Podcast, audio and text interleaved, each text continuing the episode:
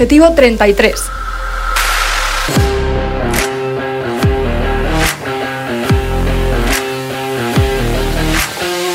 Con José Galindo y David Montes. ¿Qué tal? Muy buenas, bienvenidos a Objetivo 33, sexto programa, esta vez en la previa del Gran Premio de Bakú 2023, cuarta carrera del Campeonato de Fórmula 1, con las aspiraciones muy vivas todavía por parte de varios equipos en la lucha por el Mundial, con un Red Bull que tiene un colchón sobre Aston Martin, Ferrari y Mercedes, y estos tres equipos que siguen luchando, primero por ser segundos y después por acercarse a la escudería austriaca. Tres semanas han pasado ya desde, bueno, cuatro más bien, desde aquel eh, episodio del post del tercer Gran Premio. Y voy a saludar en primer lugar y como siempre a David Montes. ¿Qué tal David? Muy buena José, ¿qué tal? Con muchas ganas de volver a hablar de Fórmula 1. Han sido tres semanas muy largas.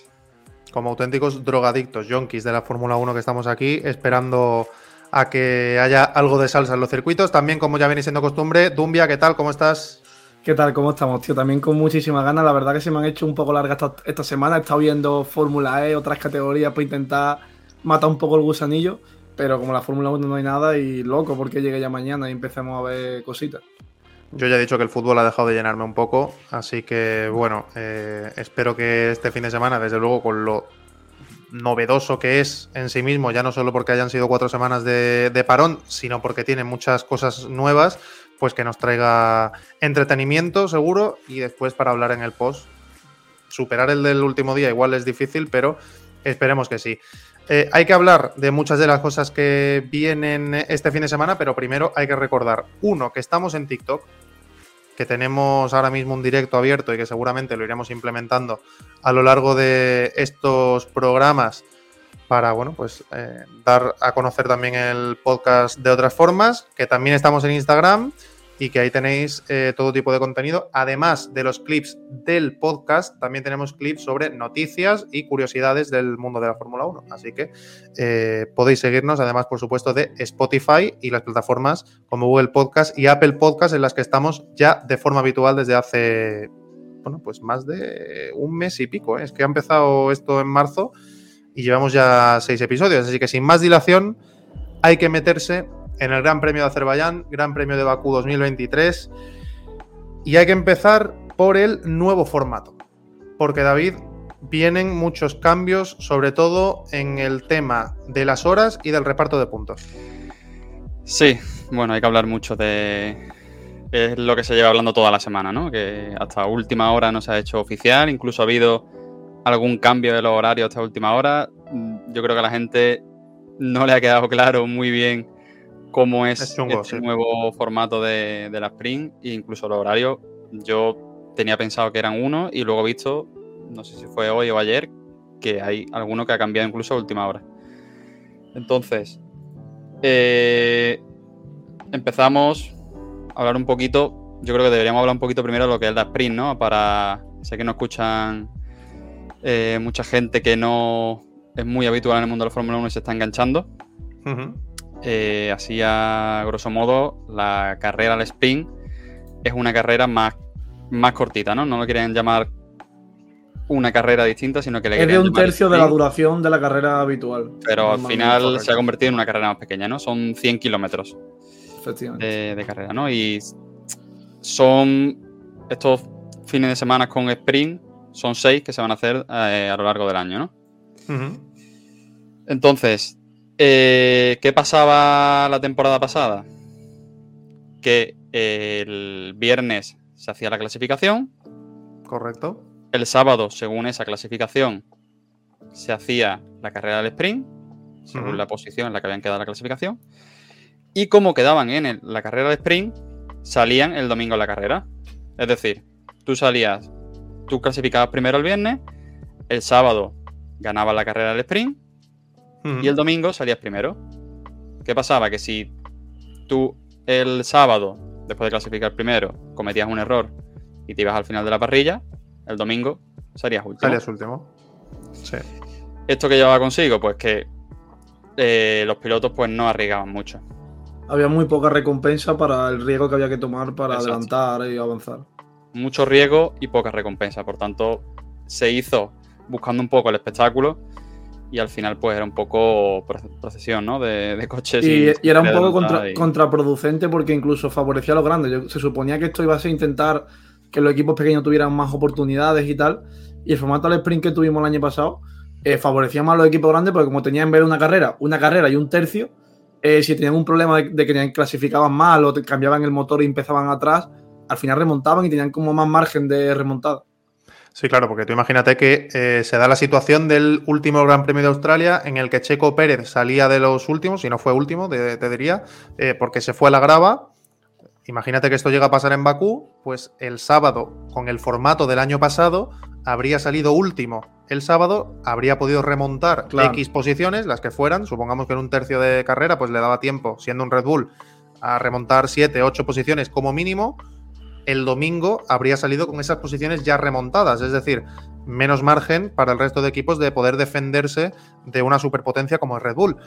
Eh, esto ha cambiado este año y eh, hay horarios nuevos, evidentemente, porque hay que adaptarlo todo a eh, lo que viene en este nuevo formato, incluyendo una segunda clasificación, es decir, una clasificación tradicional y otra un poquito más corta que va a ser para decidir esa, esa sprint, que como decía David, esta vez ya no va a afectar la sprint a la salida de la carrera. Es decir, vamos a esclarecerlo aquí un poco con la tabla de, horarios.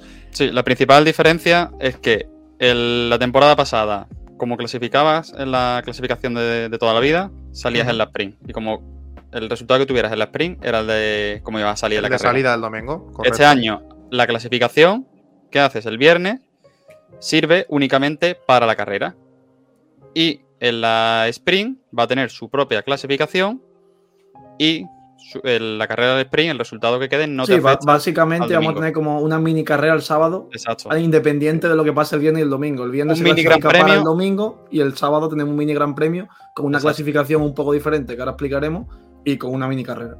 Correcto. Entonces, el horario, lo normal sería que hubieran tres sesiones de libres y este fin de semana solamente va a haber una sesión de libres, empezando por el viernes a partir de las once y media hora peninsular española, habrá la sesión de libres 1 y única este fin de semana. ¿Por qué? Porque luego, dos horas y media más tarde, a las 3 de la tarde concretamente, bueno, perdón, tres horas y media más tarde, dos horas y media después de la finalización de la sesión de libres 1, habrá una clasificación viernes 28 de abril a las 3 de la tarde. Esa clasificación será la que determine las posiciones de salida para el domingo, para la carrera larga, es decir, la que tiene el 100% del recorrido del kilometraje de Bakú. Eso va a ser el viernes. El sábado tenemos también a partir de las once y media otra sesión, pero no ya no tenemos más libres. también otra diferencia que solo tenemos unos libres, que van a ser únicamente el viernes por la mañana. Correcto, pues ese sábado a las once y media de la mañana, es decir, el 29 de abril, estará la clasificación más corta, una clasificación para el sprint, que se celebrará el sábado a partir de las tres y media de la tarde, hora peninsular española. Es decir, el sábado es como un islote en medio del fin de semana, porque lo que se haga el viernes sirve para el domingo y lo que se haga el sábado por la mañana sirve para el sábado por la tarde. ¿Esto qué diferencias implementa? Pues que pueden arriesgar más los equipos, evidentemente en la sprint. El reparto de puntos, si no me corregís, es el mismo, es decir, el que gana tiene 8 puntos. Sí, correcto. Segundo 7, tercero 6, cuarto 5, eh, quinto tiene 4, 3, 2 y 1, así hasta el octavo. Correcto. Favorece, vale, favorece a la competitividad porque eh, si por lo que sea te sale mal la sprint, vas a seguir saliendo el domingo, tal y como clasificaste el viernes. A mí me gusta, evidentemente, más que el formato anterior. Ahora, no sé decir si es el formato que yo dejaría para fomentar la competitividad, porque recordemos que hubo modelos aplicados en eh, F2, por ejemplo, en los que había inversiones de parrilla también, para que los equipos colistas, por así decirlo, en las clasificaciones eh, consiguieran más puntos, para que fuera más difícil para los equipos que estaban más arriba en la clasificación el conseguir remontadas, etcétera, etcétera. Es decir, lo que se hacía en la F2 era que, por ejemplo, Red Bull, Ferrari, Aston Martin y Mercedes salían los últimos y por delante salían Williams, eh, eh, Haas, etcétera, etcétera. Los equipos que estaban por detrás. No sé si os convence. A mí me parece que es un término medio entre lo que yo querría hacer y lo que había el año pasado, que desde luego no funcionó y por eso lo han cambiado. A mí me gustaría verlo primero. Porque. Es que van a ser seis, ¿eh? O sea, no es que vayan a ser dos o tres. Son seis grandes premios este año los que van a tener este Es casi un tercio de la temporada. Lo Claro. tengo aquí apuntado. Tenemos aquí en Bakú la primera, en Bakú. Luego en Austria, Bélgica, Qatar, Estados Unidos y Brasil. Yo decía Para que que quiero verlo porque mm, para los 10 primeros pilotos que se están jugando puntos puede ser interesante. Pero un piloto que está rodando último o el decimoctavo, ¿qué, qué le aporta Absolutamente nada. ¿Qué le aporta la, la- en la carrera al sprint? ¿No le interesa más guardar motor? Quizás. Sí, sí, sí, vamos, le interesaría no correr directamente. Porque Es un Williams, ya me dirás tú, o sea, ¿qué, qué- qué te beneficia a ti quedar decimotercero? Claro, y, En- y en un encima que solo se reparten puntos para los ocho primeros. O sea que es más difícil aún Claro. que los equipos de abajo consigan puntos. Sí, Que no es o como sea, en las carreras, porque en las carreras muchas veces mm, no estás luchando por puntos, pero estás luchando por posición en el mundial, ¿no? Porque aunque, aunque sumen cero puntos, al final cuentan la, la posición que haces en la carrera a la hora de ordenar la clasificación del mundial.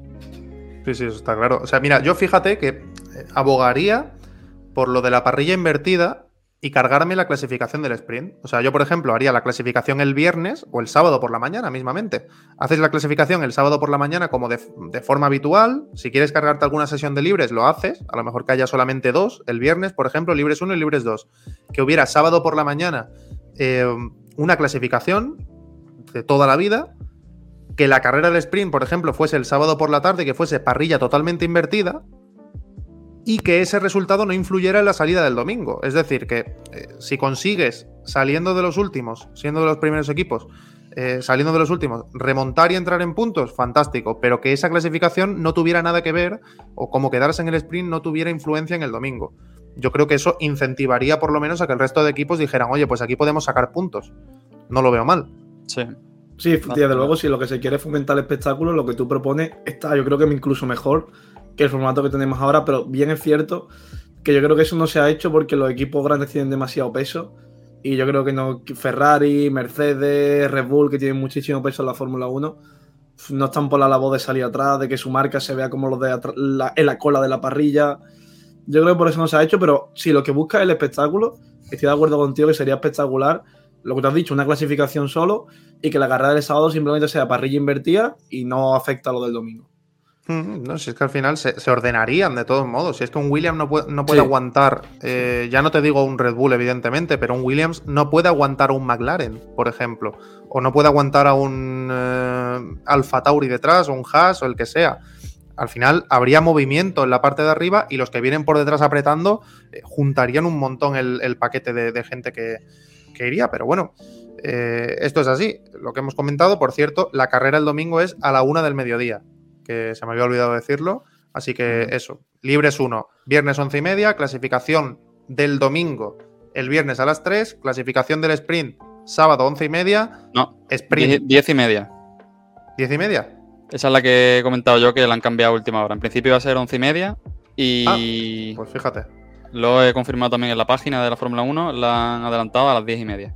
Bueno, pues entonces clasificación al sprint sábado a las 10 y media, sprint sábado a las 3 y media de la tarde y tendremos eh, la carrera el domingo a la 1 del mediodía, hora peninsular española, todo esto que, que decimos. Eso Mira, por ahí. hablando, de lo que he comentado, de que lo- no le interesan a los equipos que están por atrás seguir corriendo la sprint, lo único que se me ocurre, por lo que algo que quieran seguir eh, rodando y no guardar motor, es el hecho de, como va a haber menos libres, el hecho de seguir probando el coche y, y practicando el circuito. Pero no está Sí. ya el parque cerrado. ¿o no se Está el parque cerrado, ¿verdad? El coche no lo pueden, Claro, es que ya con no parque lo pueden cerrado. tocar, pero bueno, el hecho de hacerte un poco el circuito, ya que no tienes tantos libres. Sí, igual Sí. un poco del ángulo de caída del ala o algo así, pero poca cosa se pueden tocar. Hombre, Sí, pueden sí. tocar poquísimo, pero lo que sí que es cierto, hombre, vas a obtener rodaje, digamos, de ritmo de carrera con fuego real, que es algo que a lo mejor Eso en los libres no tienes, y vas a poder compararte realmente con el resto de equipos antes de la carrera, porque eh, lo que sí que se va a poder hacer, salvo alguna estrategia así muy loca, evidentemente lo normal sería que no hubiera paradas, yo entiendo que no va a haber nadie con un blando, Mm, seguramente. A no ser que tengan que cambiar alerón o ruedas por algún golpe, no. Claro, yo recuerdo, por ejemplo, en Silverstone el año pasado. ¿Hubo sprint o el anterior? El anterior, ¿no? Hace Creo dos. recordar. Hace dos, hace, sí. hace dos en Silverstone, Fernando salió con neumático blando y todo el mundo fue con neumático medio, consiguió Sí. un remontadón, o sea, tuvo como cuatro o cinco puestos de adelantamiento, que fue espectacular, pero es cierto que llegó justísimo al final del sprint porque tenía un neumático blando, es decir, lo normal sería que todo el mundo fuera con un medio y que no hubiera parada, algo que también es más aburrido, o sea, hay que decirlo, porque la jarana va a estar en el principio de la carrera y, y poco más. En el Bueno, eso también que- se nos ha olvidado, se nos ha olvidado comentar. Sí. En la clasificación al sprint Cierto. hay obligatoriedad de neumáticos. Y solo hay Ah, un neumático por- nuevo por sesión, o sea que no va a ser un formato de superpole como se había rumoreado mucho. No sé si habéis estado siguiendo las redes esta semana, Sí, se había sí. rumoreado. Pero va a ser medio similar porque solo pueden usar un neumático nuevo por cada sesión.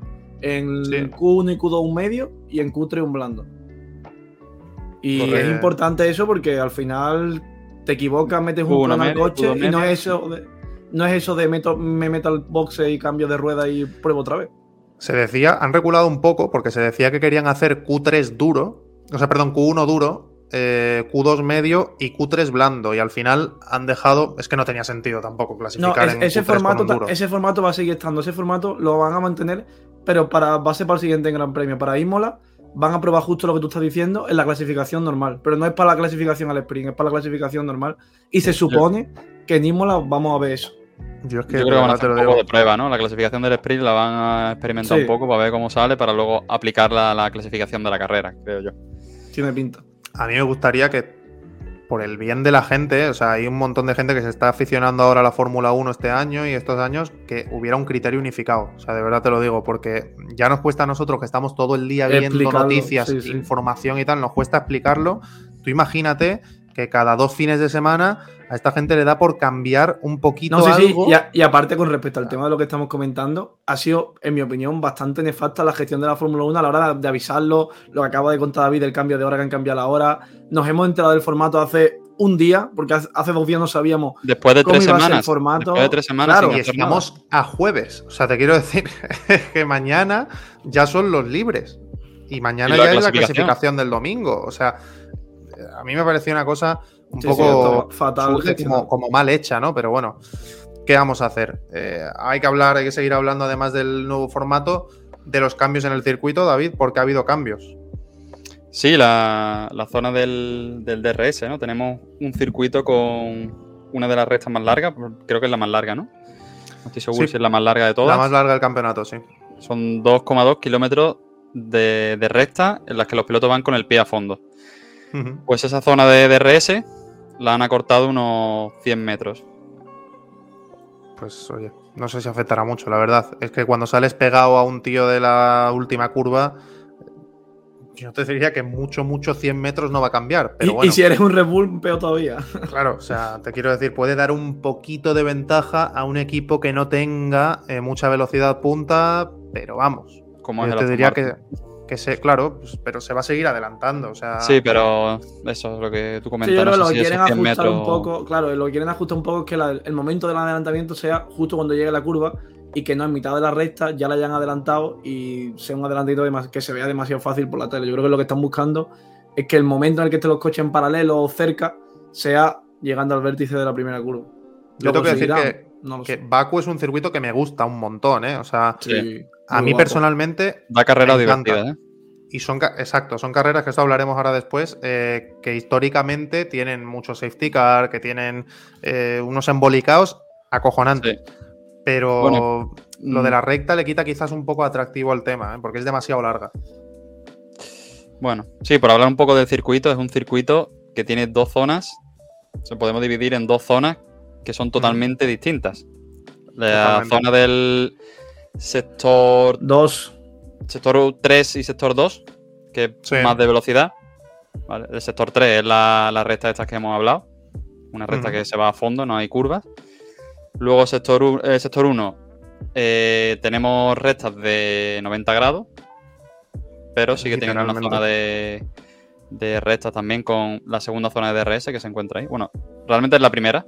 La primera zona sería Claro. esa y la, la segunda sería la del, La, de la, línea recta de meta, meta. que es la, la segunda zona. Y luego el sector 2, Ahí que donde es una está. zona de, de curva, una zona Es muy una zona revirada. de, de- Y está la, la curva, la curva más estrecha del campeonato Exacto. justo en el sector La 2. subida al Sí, la castillo, sí. La subida al castillo, que eso es criminal. Bueno, algunos se acordarán del I am stupid de Charles Leclerc, De Leclerc. los más puristas, porque bueno, se fue de bocas contra, contra la torre, bueno, no la torre, muro. pero contra la esquina.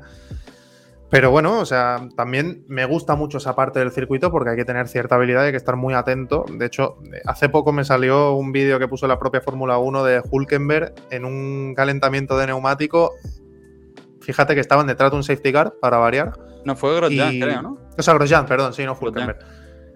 Que se le fue el coche, o sea, contra el muro. Sí. Antes incluso de entrar en esa curva. Calentando, fue- calentando neumáticos, sí. calentando neumáticos Sí, se sí, le fue contra fue el muro. O sea que este circuito eh, mola, también tiene recuerdos bonitos para los alonsistas, porque fue aquella con McLaren que, que llegó con dos neumáticos reventados a. Que fue el mismo año que lo de Grosjean que acabáis de comentar. Correcto, y llegó al pit lane como pudo y terminó séptimo, que eso fue una cosa gloriosa.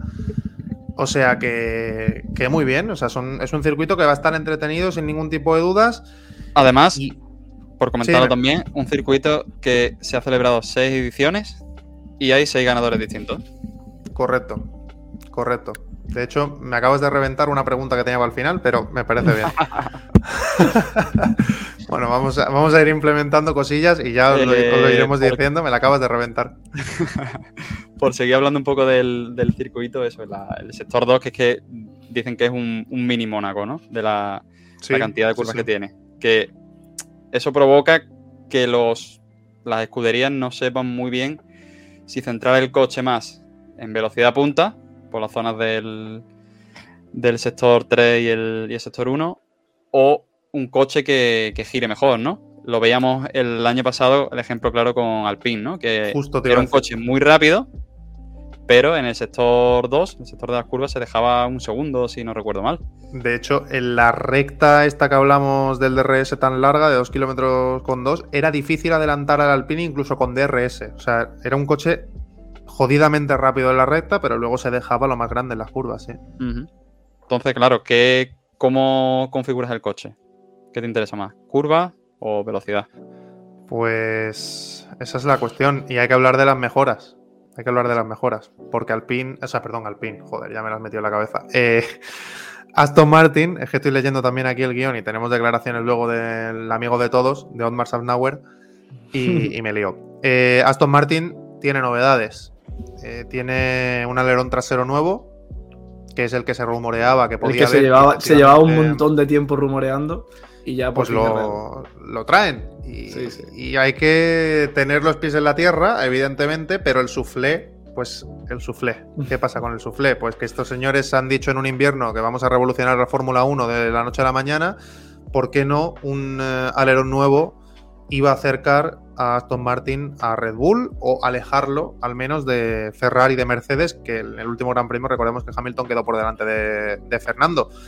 Eh, mejoras, el alerón será lo suficientemente importante en un circuito como el que tú decías que hay que coger con pinzas porque no sabemos qué va a venir mejor.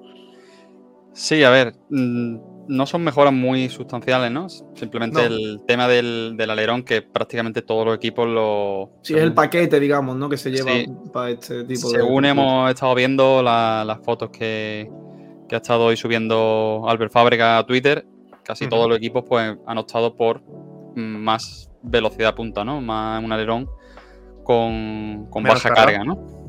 ¿Vale? Para. Porque como ya, ya explicamos en el, en el episodio anterior, creo, el de Australia, el tema de la resistencia al aire, ¿no? Que hace que. Es la principal carencia del Aston Martin. Exacto, la resistencia al aire. Si llevas un alerón más eh, como un muro, ¿no? Por así decirlo, ¿vale? Más hacia arriba, vas mejor en curva, coche te frena mejor, sale mejor de las curvas y tal, pero a la hora de velocidad punta, vas frenando el resistencia. aire y Claro. vas, vas perdiendo velocidad. Entonces, ¿qué han hecho aquí los, los equipos? Pues llevar un alerón más plano, por así decirlo, más a grosso modo, ¿no?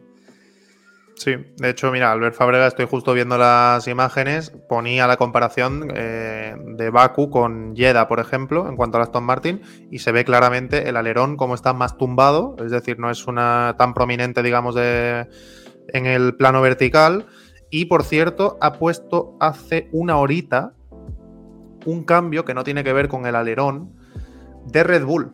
La entrada de aire de los pontones. Cuidado, porque es pronunciada la diferencia, ¿eh?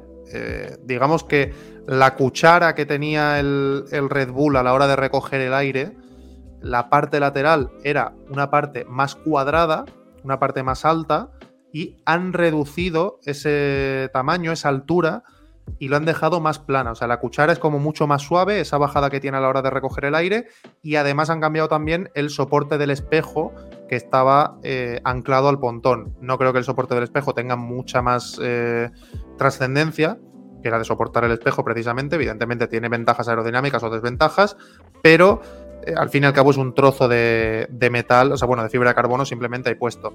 El pontón sí tiene una diferencia sustancial, entonces no sabemos Vital. si mejorará mucho. Esperemos que no, sinceramente. Esperemos Incluso a la, a la hora de la refrigeración puede afectar también que refrigere mejor o peor las partes del coche en cuanto al tema de, de motor y tal. Ta- Afecta, es algo que afecta también a, a las piezas.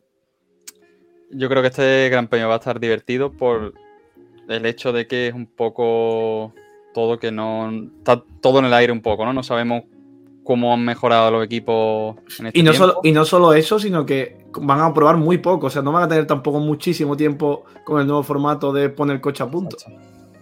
Entonces, no sabemos si Aston Martin va a estar más cerca, va a estar más lejos, si Red Bull ha, ha ganado más tiempo, si Mercedes, que también se está hablando por ahí, que he escuchado ya varios rumores, va a Han estar cambiado más el suelo. de Red Bull. Mercedes ha cambiado el suelo. Sí, y McLaren también. De hecho, eh, creo que en cuanto al tema de mejoras, cambios en la pista y el formato nuevo, no hay mucho más que hablar, si no me corregís. No, prácticamente Mm, no. todo. Pues nos vamos a ir a una sección nueva que ahora escucharéis en esta sintonía maravillosa que nos Bueno, podemos comentar amiga- también el tema de- del cambio de normativa de, de motores, ¿no? Con el Sí, ah, cierto. de- Se me fue la olla. Cierto, con cierto. No tiene la que ver con este gran premio, pero sí que tiene que ver con, con el campeonato. Sí, pero el hecho de, de que ahora va a haber estos sprints, va a haber más carreras, por así decirlo, que realmente no son carreras, pues los equipos como que han pedido que eh, se le permita utilizar un motor más antes de penalizar, ¿no? Ya sabemos que eh, los equipos tienen tres, tres motores, bueno, tres, sí, las unidades de la Tres parte del unidades motor. de cada pieza, sí. Exacto, tres unidades de cada pieza del motor para utilizar durante la temporada. Si utilizan más, pues tienes, la, tienes una penalización en, en parrilla, ¿no? Y lo que han hecho, pues, varias piezas del motor, como son el motor de combustión, el turbocompresor, el MGU-H y el MGU-K, ahora no se penaliza a partir de, de la cuarta, sino se te permiten llevar, eh, cambiar cuatro veces, que a partir de la quinta te llegaría la sanción. Pues, Yo creo que oye, un poco lo- la petición que, ha hecho, que han hecho los equipos a cambio del nuevo formato de, de la Sprint Qualifying y todo el rollo, porque claro, antes tenías más libre y en los libres no tienes por qué forzar el motor. Al final vas probando, pero llevas el motor a medio gas, como aquel que dice, y no hace falta forzarlo a tope. Pero ahora con el nuevo formato, los equipos habrán dicho: "Vamos a ver, es que tengo dos clasificaciones, tengo dos carreras, o me dais más piezas o no llego ni a mitad de año. Y, de hecho lo estaban pidiendo ya antes de que estuviera Sí, este formato. O sea, de hecho, eh, no sorprenderá quién ha vuelto a ser el más listo de la clase. Evidentemente, eh, vamos a rescatar las palabras aquellas de Virutas que nos dijo en su momento. ¿Sabéis quién ha pedido ya un motor más a pesar de no haber roto para tenerlo ahí y tal, por si acaso? Fernando Alonso, efectivamente. eh, Aston Martin ya tiene disponible ese cuarto motor porque Fernando Alonso lo pidió desde la primera carrera, desde el primer Gran Premio ya dijo, esto va a ser imposible llegar al final con tres motores, por mucho que sean Mercedes, que el año pasado, recordemos, que fueron muy bien, o sea, no tuvieron prácticamente ningún tipo de problema, pero eh, evidentemente es que no da, y mucho menos con las carreras al sprint. Entonces, pues eh, eso es, van a poder disponer de un cuarto motor sin necesidad de sancionar. Pero Viene bien. Ya comento yo también que para mí es un poco chapuzo hacerlo en mitad de temporada, ¿no? Sí. Porque mm, tenemos el ejemplo de Leclerc, que ya ha penalizado. ¿Ahora qué hacemos? Pues ahora tendrán que contarle como si no hubiera penalizado, entiendo. No fue exactamente esas piezas, creo. No, fue Pero la bueno, unidad de potencia. Pero al final eh, la parte electrónica también. al final acaba penalizando pensando en que le va a hacer falta y se come una penalización que a lo mejor pues a lo mejor hubiera contado, bueno, no sé exactamente, pero bueno. Sí, no, Tiene es, tiene- es interesante lo que dice David porque muchas veces pasa, este, da la casualidad que todavía no ha pasado, pero que a lo mejor un- en una carrera determinada un coche clasifica mal y el equipo, aunque no necesita el motor en ese momento, pensando en el futuro, decide, vale, pues cambio el motor, penalizo y en vez de salir el 15, soy un Red Bull, en vez de salir el 15, salgo el 20. No ha pasado este año, pero podía haber pasado y, y A ver, hubiera, hubiéramos tenido el problema. un dicho. componente, es un componente más de la estrategia de los equipos, de Claro, las escuderías. O sea, al fin y al cabo, si tú alteras las reglas del juego en mitad de la partida, pues los equipos que ya hayan tomado una serie de decisiones antes de que se vuelvan a alterar esas reglas, pues van a ser perjudicados, algunos a lo mejor beneficiados, pero lo normal sería que, que estuviesen perjudicados y en este caso a Ferrari le ha tocado pagar el pato. Pero bueno, es cierto que yo lo veo lógico, o sea, lo veo totalmente natural Sí. y eh, yo es que ya digo. Pero eso se podría, se circo- podría haber hecho a principio de temporada, si sabían ya. Si Sí, sí, tal Stalin cual. iban a Yo estallar. te digo, Sí, sí, sí. yo- el gran circo se le suele llamar porque es un espectáculo lo de las carreras, pero te juro que es, que es un circo. O sea, es una, es una sí, puñetera chirigota. O sea, Van yo- poniendo parches, últimamente son parche tras parche, vamos. O sea, pero va- va- o sea, tú imagínate, si van poniendo parches ya en los directores de carrera, ¿cómo, ¿cómo narices no van a poner parches en lo que pasa en las carreras? O sea, es que es una cosa increíble. Es una cosa de verdad, te digo, digno del, carnaval de Cádiz. Es una cosa acojonante, pero bueno. Eh, eso, habiendo hablado ya de todo este tema, hay que irse a escuchar a los protagonistas, hay que irse a, bueno, más que escuchar, no hay sonidos, hay declaraciones escritas. Y nos vamos a ir con una sección nueva que nos va a detallar ahora mismo nuestra amiga Sandra Virumbrales, que es la que le pone voz a los indicativos en este podcast. Así que nada, vamos con ella. La zona mixta. Nueva sección para escuchar lo que dicen o dejan de decir fuera de los circuitos, fuera de las radios, los protagonistas. En este caso, empezando por las declaraciones del eh, principal promotor de este podcast, no porque ponga dinero, sino porque es uno de los motivos por los que se hace, Fernando Alonso, que eh, ha hablado en la previa de la carrera y, bueno, pues ha comentado varias cosas. Una muy ambiciosa, que nos va a encantar a todos, y el resto sobre el tema del formato del sprint y también de eh, las mejoras ¿no? que pueden llegar para el Aston Martin. La primera os la voy a poner muy facilita porque vais a estar encantadísimos. Abro comillas, estar en el podio es fantástico, pero no queremos parar aquí. Hambre, ilusión, ganas de comerse a Red Bull. Sí, la verdad que se le ve, se le ve que le han venido bien las vacaciones y, viene con ambición de, de dar el pasito ya algo más que, que el podio, ¿no? Que ya parece que le está empezando a saber a poco, ¿no?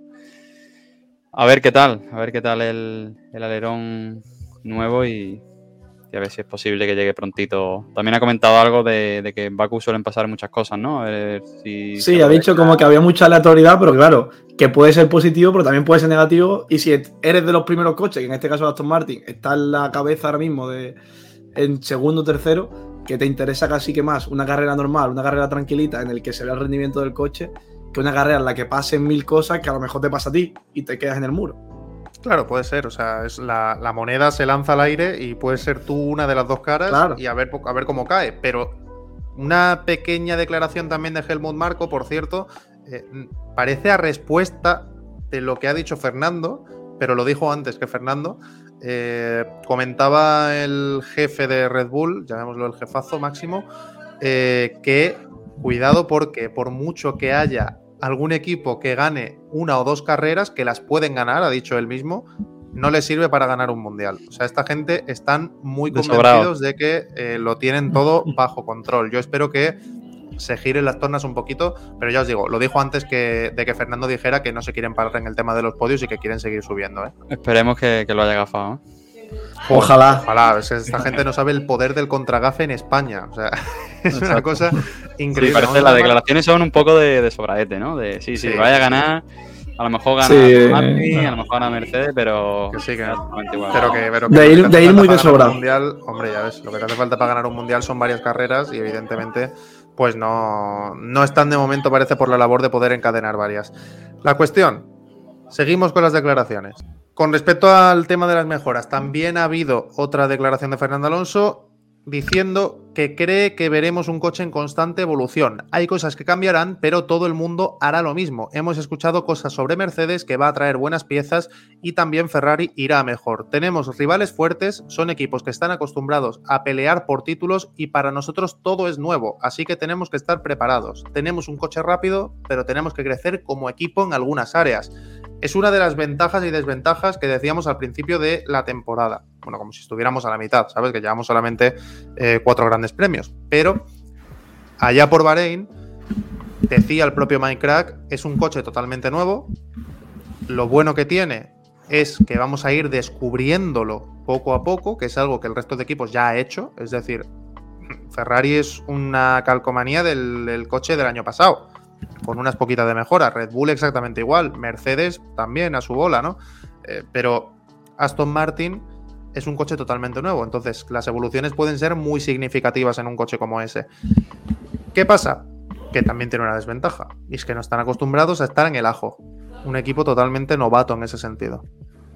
Sí, primero tienen que cometer errores y, aprender de ellos, ¿no?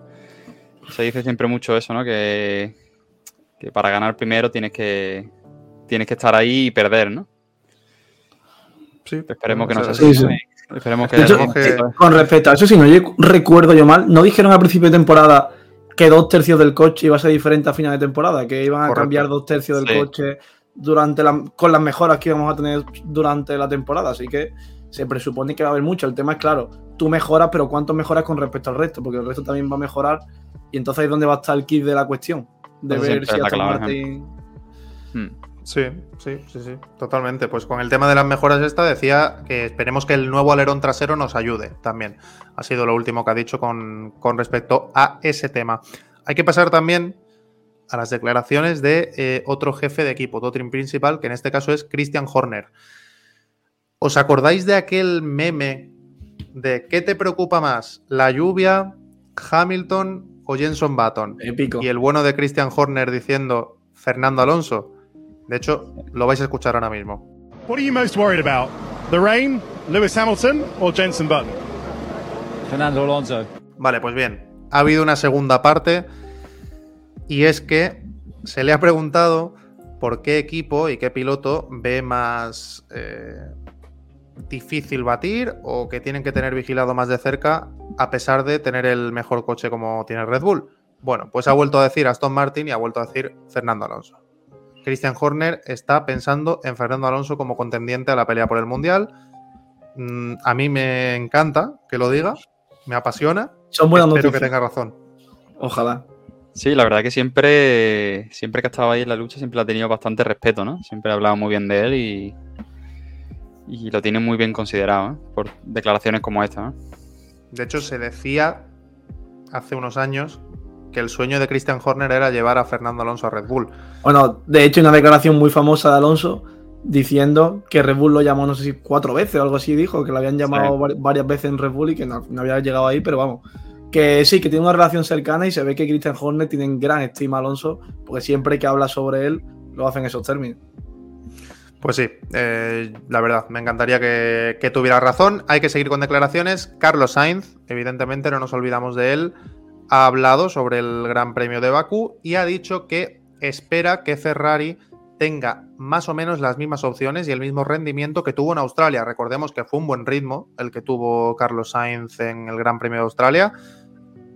Evidentemente le penalizó eh, ese fallo del final, la sanción que le pusieron de 5 segundos cuando estaba todo el mundo agrupado, que lo mandó al duodécimo puesto y no sumó puntos, pero el Ferrari estaba teniendo buen ritmo, se quedó cuarto por detrás de Aston Martin y hubo una diferencia, yo creo, ostensible con respecto a los dos primeros grandes premios. Así que esperemos que también eh, Ferrari dé un subidón y Leclerc, yo ya os diré ahora después mi porra, pero tiene que sumar puntos, porque recordemos que está bastante por detrás. Así que... Sí, el problema también de, Ferrari es que ha dicho que no, que no va a llegar mejoras. No, ha dicho que el, que el formato no les favorece para las mejoras y que prefieren esperar la mejora, a meterla en otro gran premio en el que tengan más libre y más tiempo para probar, probarlas y ver qué tal funcionan, que en este fin de semana que va a ser un poco todo más atropellado. sí. Sí, para el Es final, entendible. un fin de semana con un solo libre que tienes poco tiempo para probar, pues prefieren. eh, Y hablando de Leclerc, que ya que estamos con el tema de las declaraciones, no sé si habéis escuchado que le han preguntado a Leclerc, por empezar un poquito ya con la silly season, sobre Mercedes, Sí, si había hablado ya con Mercedes, tal, y ha dicho, todavía no, o sea, no ha dicho, lo normal es que dijera, no, yo no, yo estoy en Ferrari, estoy centrado en Ferrari, todavía sí. no, ha sido una declaración que a mí me, me ha sorprendido un montón, la verdad. Yo es que ya te digo, o sea, el ambiente que hay dentro de Ferrari a mí no me gusta un pelo. O sea, no me gusta absolutamente nada. Y mm, de hecho, muchas informaciones de Italia señalan que uno de los detonantes es el propio Leclerc. O sea, que, Sí, que sí, es un es tío- que, pero aparte que se está viendo que de hecho sus- el segundo de a bordo de Ferrari, justo ahora, hace un par de días, se ha confirmado que va a ser el nuevo cabeza de Alfa Tauri. O sea que es que aparte ya solamente de que, el- de que salen rumores de Italia, de la prensa y tal, es que se está viendo como muchas personas importantes dentro del organigrama de Ferrari están saliendo hacia otro equipo. se están dinamitando de una forma eh, tremenda y además interna. O sea, que no sé cómo, cómo saldrá el sol por allí, pero en fin. Yo espero que por el bien de la competitividad que tampoco que tampoco bajen mucho el ritmo. O sea, no sé, me encantaría ver un mundial a cuatro equipos. ¿Qué quieres que te diga? En Ojalá. fin, eh, Toto Wolf, por cierto, ha dicho que espera dar un paso adelante con esas mejoras del suelo que, que han cambiado del coche para Bakú. Y, damas y caballeros, Otmar Safnauer ha vuelto a abrir el buzón que tiene por boca. y eh, esperemos que esto no se cumpla. Hizo una buena carrera Pierre Gasly en Australia hasta que se dinamitaron entre ellos dos, Ocon y, Gasly, en esa resalida y se fueron los dos eh, fuera de los puntos. Pero Otmar Safnauer ha dicho: Hemos analizado nuestra competitividad relativa, relativa y hemos hecho avances con Ferrari y Mercedes hasta el momento. Hemos perdido un poco con Red Bull y el equipo que ha hecho la mayor ganancia con el que estamos o esperamos estar luchando es Aston Martin. Así que hasta el momento hemos hecho un trabajo decente durante el invierno. Podría ser incluso mejor, pero todavía no lo hemos optimizado. Eso es lo que ha dicho nuestro colega, el más querido de toda la afición española. Ha abierto la boca para decir eso. ¿Veis a Alpine en un plazo corto, medio, metiéndose en esa lucha por el segundo puesto? Yo creo que les falta bastante, sobre todo en clasificación. Y luego es verdad que ritmo de carrera no tienen mal ritmo. No tienen mal ritmo, pero tampoco han demostrado que tengan un ritmo mejor que, por ejemplo, Ferrari. ¿eh?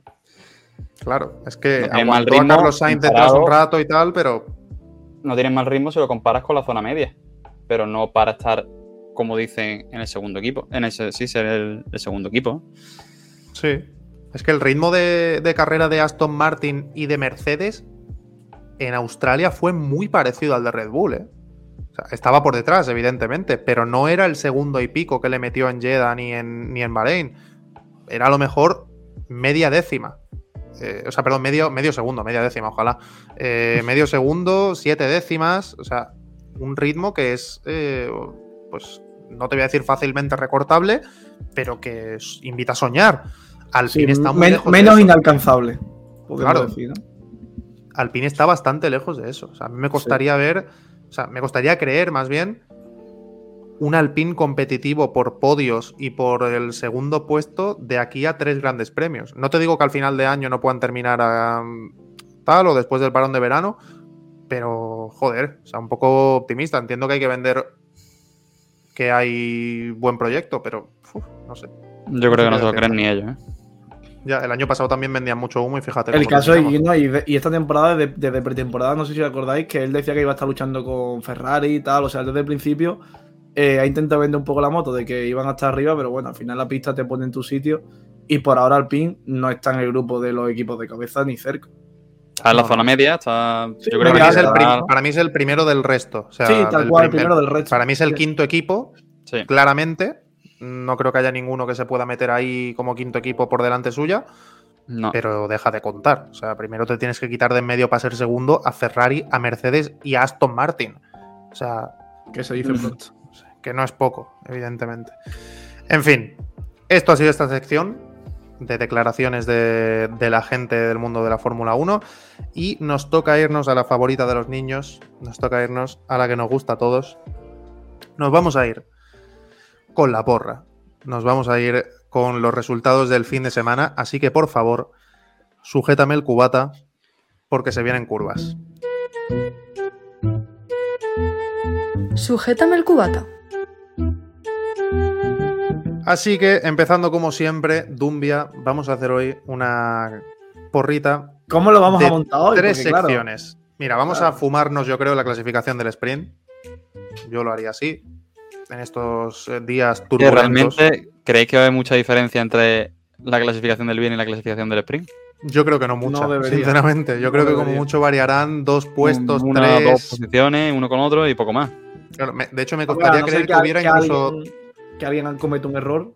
Exacto. Claro, es que no- Me, me costaría creer que hubiera tres posiciones distintas para un piloto, por ejemplo, de una clasificación a otra. Pero bueno, A saber, no tenemos ni idea, tenemos que verlo a partir de este fin de semana, pero bueno, vamos a hacer, si os parece, una de la clasificación del viernes, una de la carrera del sprint y otra de la carrera del domingo. Así que Dumbia, por favor, Top Haz 5, los ¿no? Como siempre. sí señor, top 5. Perfecto. Eh, clasificación del viernes. A ver, yo creo que la clasificación del viernes eh, va a estar marcada sobre todo porque la pista va a estar bastante sucia, por el tema de que la clasificación un viernes no es muy normal y que van a poder probar poco y los coches no sé hasta qué punto van a dar con el setup. Así que en mi porra de equipo que la lía y no da con el setup, voy a poner a Ferrari porque ya sabemos que Ferrari en esas cosas son expertos en liarla. Así que voy a dejarlo fuera, de, voy a dejarlo fuera del top 5. Eh, voy a meter eh, quinto a Hamilton. Creo Ojo. que no está como. mm, Creo que está por debajo de Russell este año. Sí. Cuarto voy a poner a Alonso. Tercero Russell. Segundo Verstappen y primero Pérez. Voy a darle un chance a Pérez, que los circuitos urbanos se le dan bien. Correcto. Y ¿por qué no? ¿Por qué no? Puede ser que lo haga. Va, Después, carrera de sprint. A ver, No, carrera de no, sprint. pero, pero primero, vamos, vamos por orden. Ah, vale, vale, queréis que hacemos uno y uno. Vale, vale, vale. Claro. David, dale. Bueno, clasificación.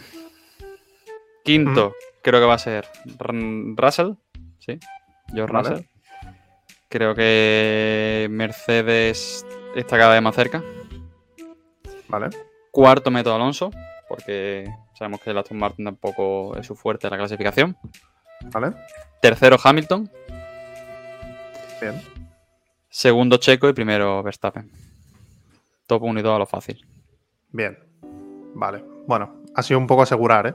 Sí. Me he Yo- arriesgado ya mucho las otras porras y he acertado bastantes cosas extrañas. ¿eh? Sí, yo, mm, yo voy a marcarme un Dumbia también y voy a poner como a los tontos del cumpleaños a los de Ferrari. Y te voy a decir que no están en el top 5, ninguno.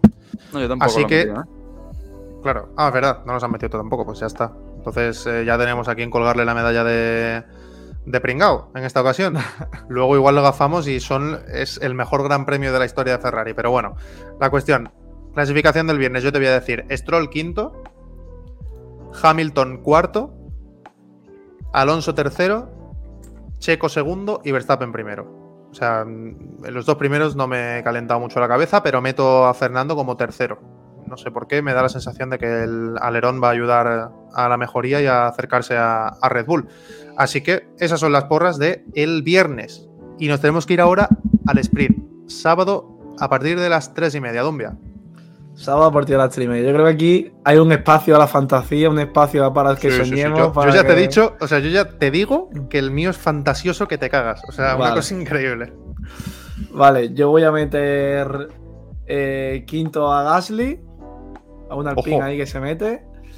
Eh, cuarto voy a poner a Carlos.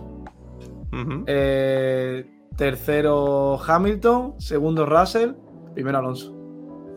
¿Qué pasa con los Red Bull? Se estrellan entre ellos. Vuelve a repetirse el Ricciardo Verstappen de hace unos años.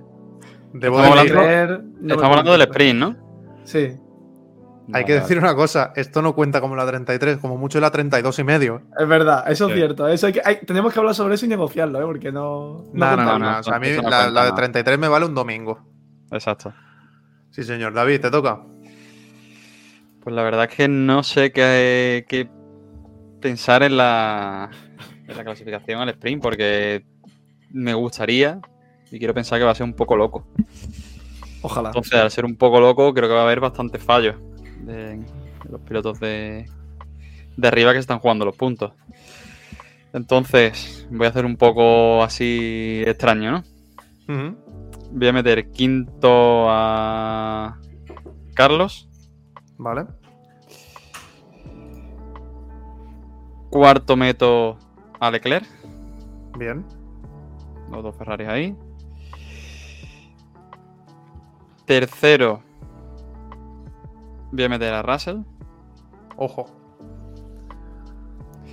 Segundo, voy a meter a Alonso. Uh. Vale. No llega a la 33 y medio. Y primero voy a meter a Verstappen. Eso va a ser fácil. Primero Pero Verstappen. me cargo, por ejemplo, a Hamilton, que no está por ahí. Cierto. Y a Checo tampoco lo he puesto por ahí. Vale, Creo- pues yo- Creo, Sí. es circuito urbano, pero creo que no va a ser el fin de semana de Checos. Ojo. Ojo, eh. Bueno, bueno, bueno, bueno, bueno. Vale, pues yo tengo que decir que también me he cargado a dos personas.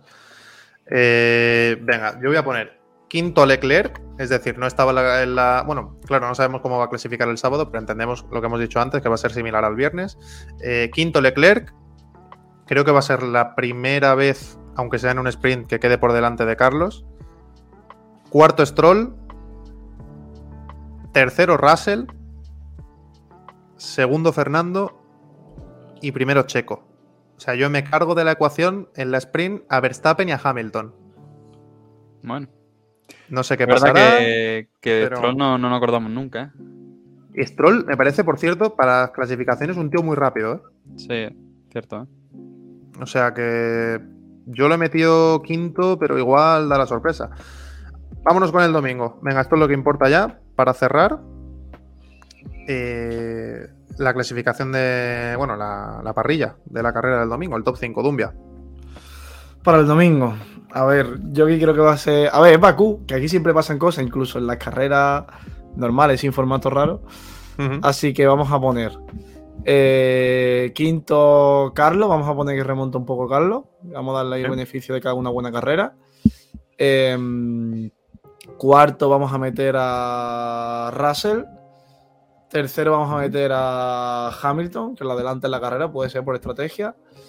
Em, tercero, no, o sea, segundo, perdón, eh, Alonso. Bien. Y primero Verstappen. Como está- David me está, me está llevando por el mal camino de que, de que Checo no, pues, pues nada, pues Checo no. Me hay mala influencia, David. Me parece bien. Vale, David, te toca. Eh, a ver, yo he puesto quinto Russell, Cuarto Checo, Vale. ¿vale? Que bueno, en el sprint no va a estar en el top 5, pero bueno, como no.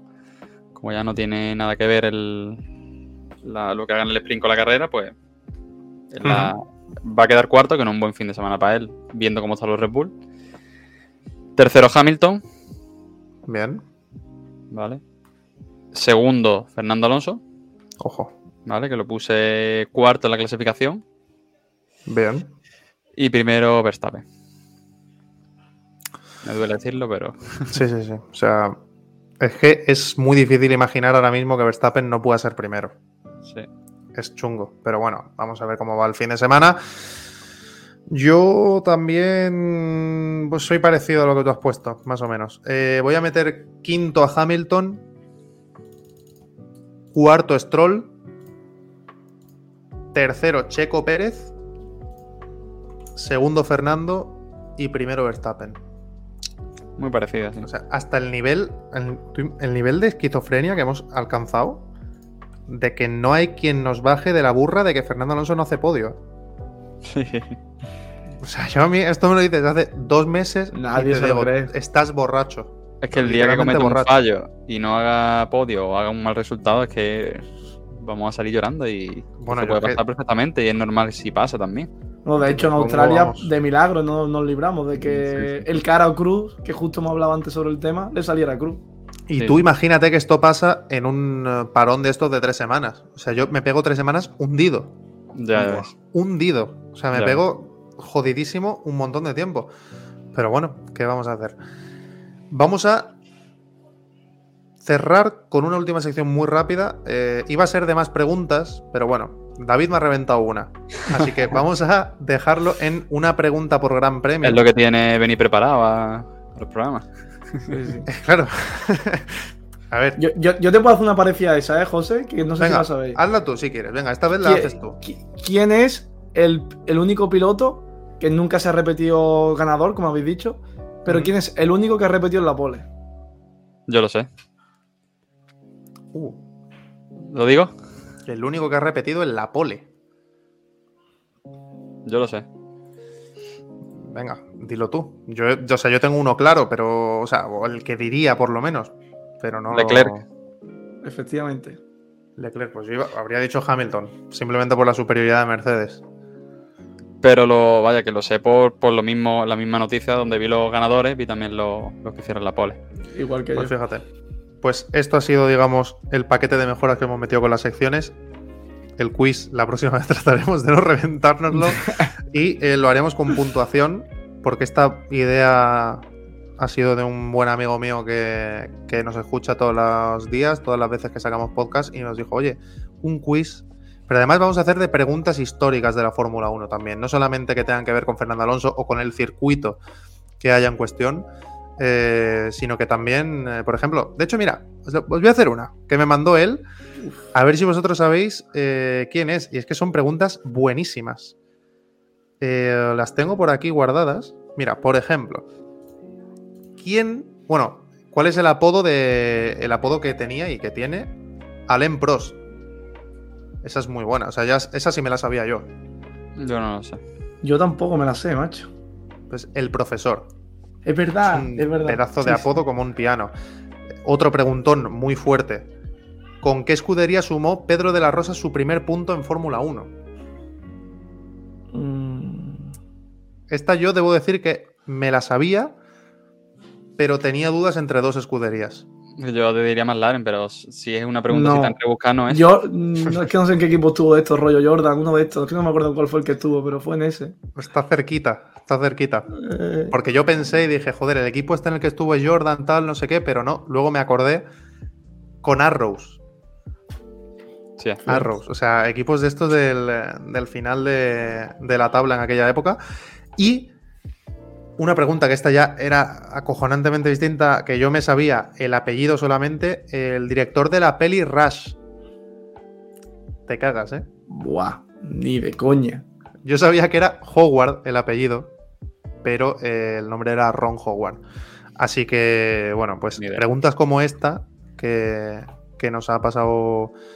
eh, Está guay, puede ser una, sección muy chula de aquí, la verdad. sí, sí, sí, sí, sí. Sí, sí. Hoy hemos hecho como la beta aquí, un poco de charcutería, pero eh, más adelante la, la haremos en condiciones. Así que nada, algo más que comentar antes de cortar. Se nos ha ido otra vez a una hora, lo siento mucho. Pido Que perdón. nada, el paraguas, este fin de el semana. paraguas del perdón, el paraguas del perdón es infinito, ¿eh? como dice un profesor mío. Que este fin de semana es para sentarse en el sofá mañana por la No mañana y, y no levantarte hasta el domingo por la tarde. Va a haber Fórmula señor. 1 en cada momento y bueno, intentaremos dar- darle caña a las redes sociales también nosotros. Por supuesto que sí. Pues nada, Dumbia, un placer, como siempre que hayas estado por aquí. Una horita Igualmente. después eh, de cuatro semanas para canalizar el ansia que teníamos por volver aquí. Así que nada, Había gana, había un gana. abrazo. Un abrazo. David, estaremos, como bien has dicho, en redes sociales, que estamos ahí dándole caña con TikTok, voy a volver a recordarlo, con Instagram, además de nuestro Spotify, nuestro Apple Podcast y nuestro Google Podcast. Un abrazo y muchas gracias. Muchas gracias por, por todo, José. Y eh, muchas ganas de que llegue ya este fin de semana con este nuevo formato, a ver qué, qué nos trae esta carrera del sprint. Sí, señor. Voy a vender un poco la burra antes de irme y voy a decir que puede que haya un protagonista histórico Uh, en el post de Baku. Si cumple con su palabra, puede ser legendario. Así que no lo voy a destapar, pero, pero ya os digo que, que promete como cumpla su palabra, porque puede ser la leche. Y más aún si da de sí la carrera. Así que nada, un abrazo, muchas gracias por escucharnos, como siempre, y nos escuchamos después del GP de Baku. Chao.